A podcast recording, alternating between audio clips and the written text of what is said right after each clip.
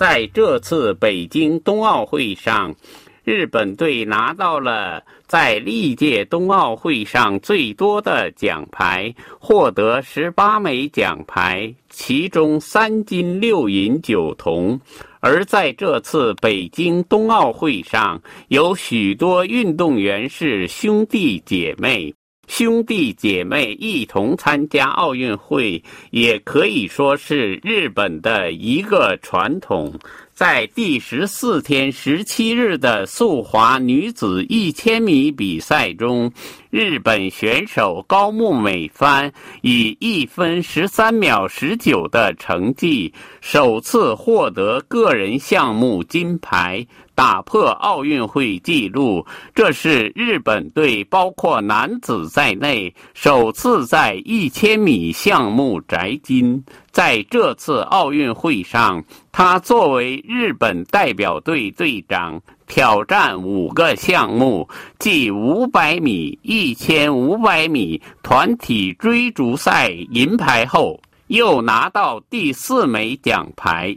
是日本冬奥选手中单次大赛获得奖牌之最，包括夏季奥运会在内，高木把日本女选手奖牌最高纪录刷新为七枚。和她一起参加冬奥会的是他的姐姐高木菜那。十五日，北京冬奥会进入第十天。他和高木美帆一起参加了团体追逐赛，日本获得银牌。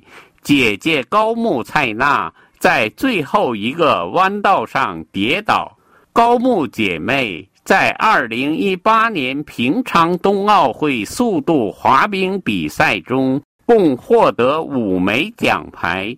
姐姐蔡娜获得了两枚金牌，妹妹美帆获得三枚奖牌。北京冬奥会六日进入第三天，在跳台滑雪男子个人标准台比赛中，日本王牌选手小林玲佑夺冠。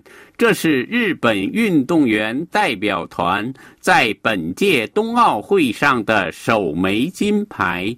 他在第九日的十二日，在跳台滑雪男子个人大跳台比赛中获得银牌。比他大五岁的哥哥小林润治郎也一起参加了比赛。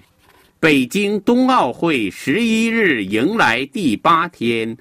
十二名运动员参加单板滑雪男子 U 型场地技巧决赛，预赛成绩居首的平野步梦在第三轮获得九十六分，为日本运动员夺得单板滑雪的首枚金牌。